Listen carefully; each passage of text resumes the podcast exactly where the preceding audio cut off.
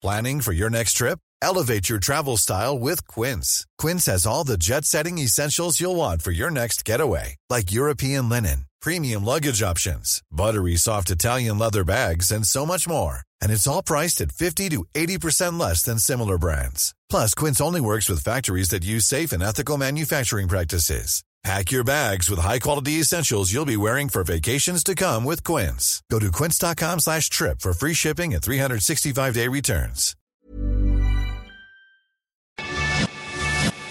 Te lo cuento, te lo cuento. Tu dosis diaria de noticias. Hola, ¿qué tal? Soy Laura Gudiño y esta es tu dosis diaria de noticias. Final de fotografía.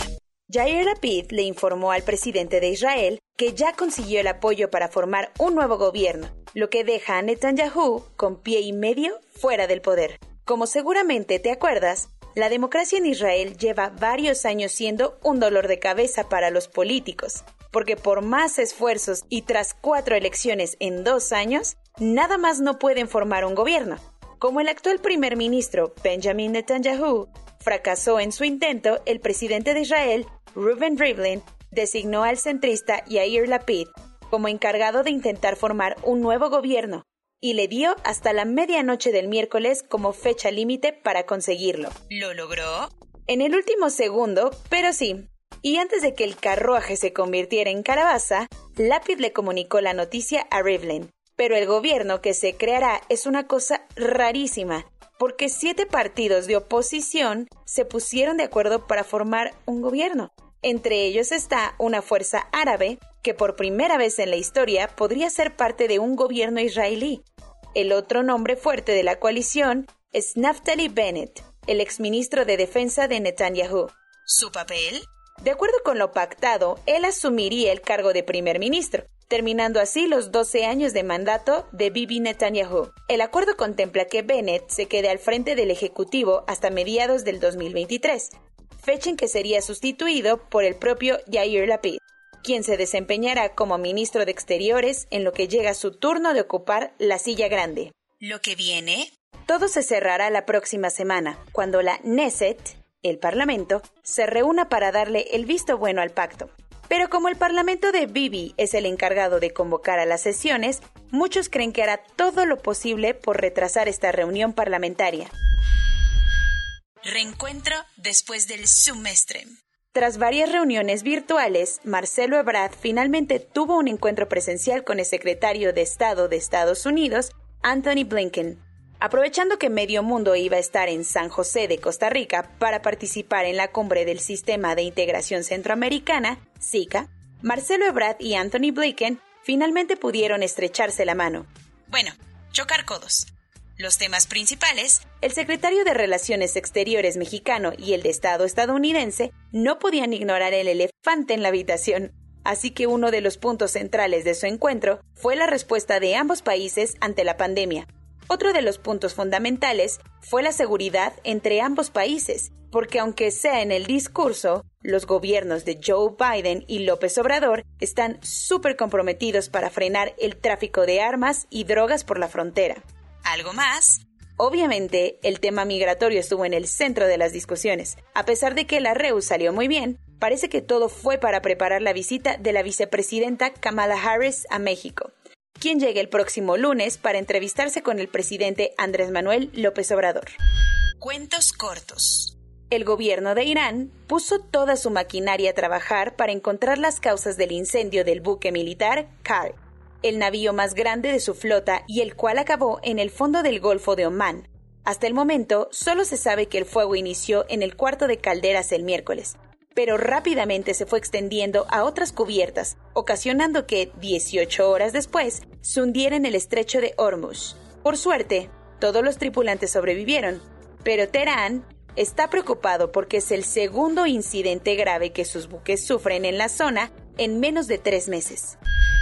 En noviembre habrá elecciones presidenciales en Nicaragua, así que para evitar algún sustituto en las urnas, el régimen de Daniel Ortega allanó ayer la casa de Cristina Chamorro, la candidata opositora con más chances de arrebatarle la presidencia al líder revolucionario.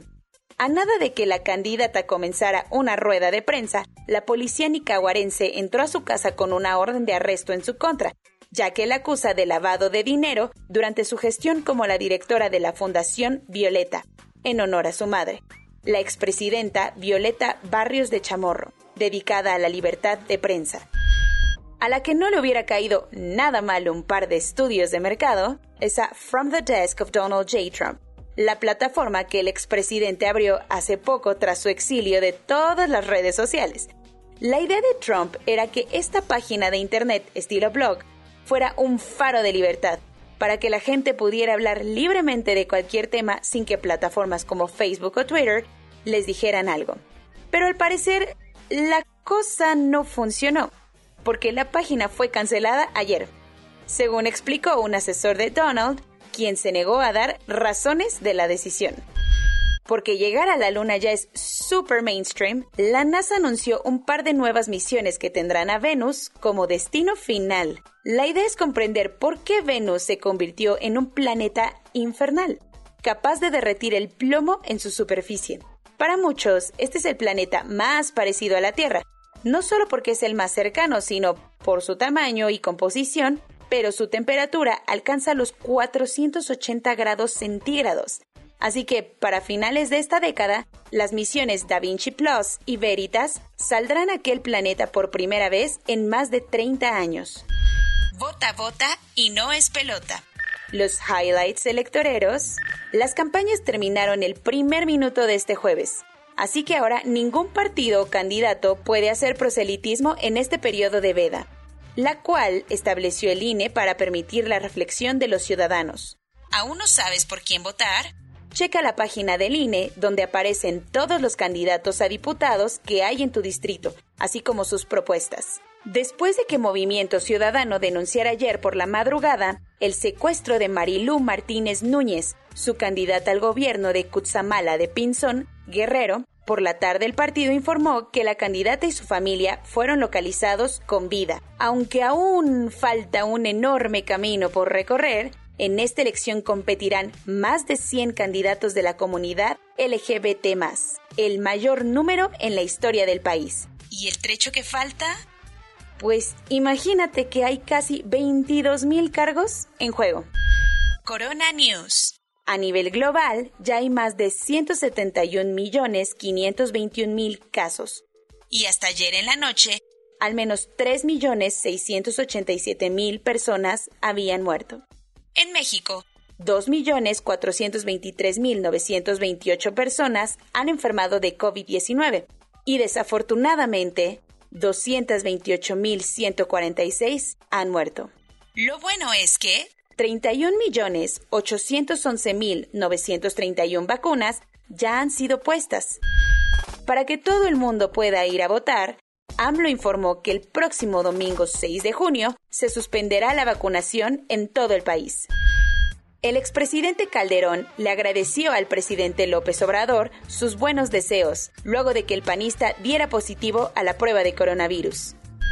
Y una buena noticia es que un importante estudio encontró que las personas que padecieron un cuadro leve de coronavirus generan un tipo de célula capaz de generar anticuerpos contra la enfermedad para toda la vida.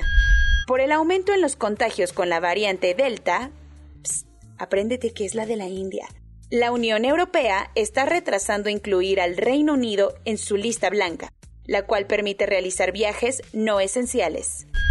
La tercera ola de contagios está golpeando con fuerza Bolivia, cuyo sistema de salud está al borde del colapso, y hay pacientes que no consiguen una cama de terapia intensiva. Soy Laura Gudiño y esta fue tu dosis diaria de noticias. Hasta mañana.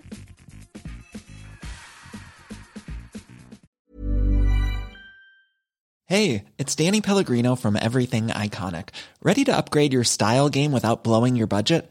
Check out Quince. They've got all the good stuff shirts and polos, activewear, and fine leather goods, all at 50 to 80% less than other high end brands. And the best part? They're all about safe, ethical, and responsible manufacturing. Get that luxury vibe without the luxury price tag. Hit up quince.com slash upgrade for free shipping and 365 day returns on your next order. That's quince.com slash upgrade.